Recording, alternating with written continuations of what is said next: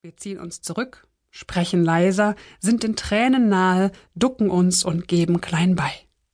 Unser Gegenüber bemerkt unser Verhalten und kann sich leicht durchsetzen.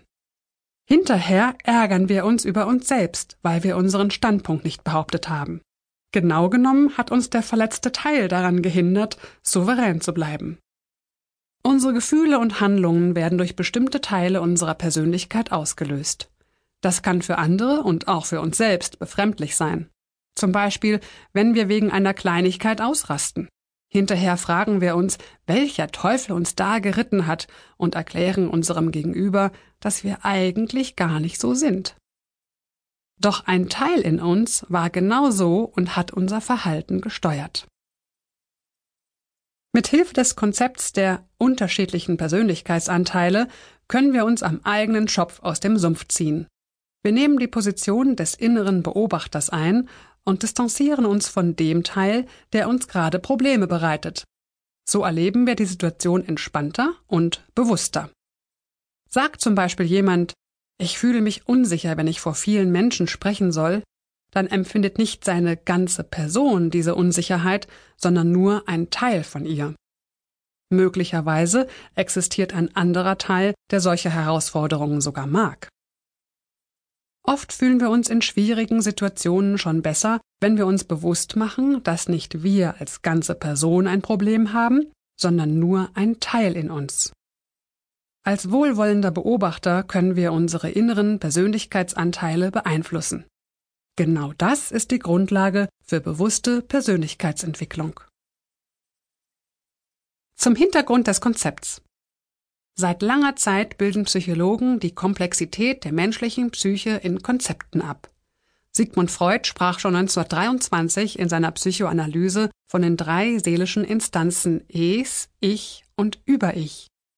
In den vergangenen Jahrzehnten haben Forscher wieder verstärkt die Vorstellung von unterschiedlichen Persönlichkeitsanteilen aufgegriffen. Hervorheben möchte ich Eric Byrne, der in seiner Transaktionsanalyse unterschiedliche Ich-Zustände analysiert. Virginia Satir, die die Methode Parts Party entwickelte.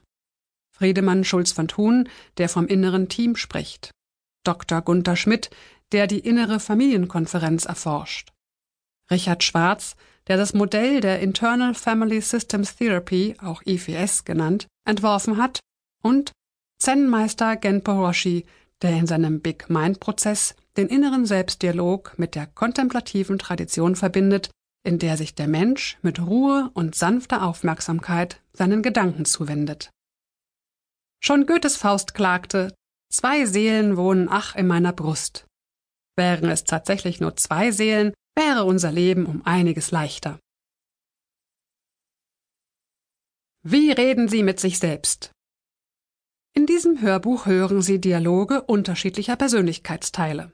Einige der Stimmen kommen Ihnen sicher bekannt vor, andere werden Sie neu entdecken und von manchen haben Sie vielleicht noch nie gehört.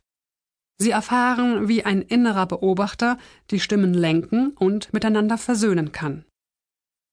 Eigene Persönlichkeitsteile direkt anzusprechen, mag zunächst ungewohnt sein. Andererseits verbringen wir unser Leben mit ihnen und sollten uns deshalb um eine gute Beziehung zu ihnen bemühen. Im inneren Selbstdialog lernen Sie die Gefühle und Bedürfnisse eines Persönlichkeitsteils kennen. Wenn Sie als innerer Beobachter mit ihm sprechen, reagiert er ähnlich wie ein realer Mensch.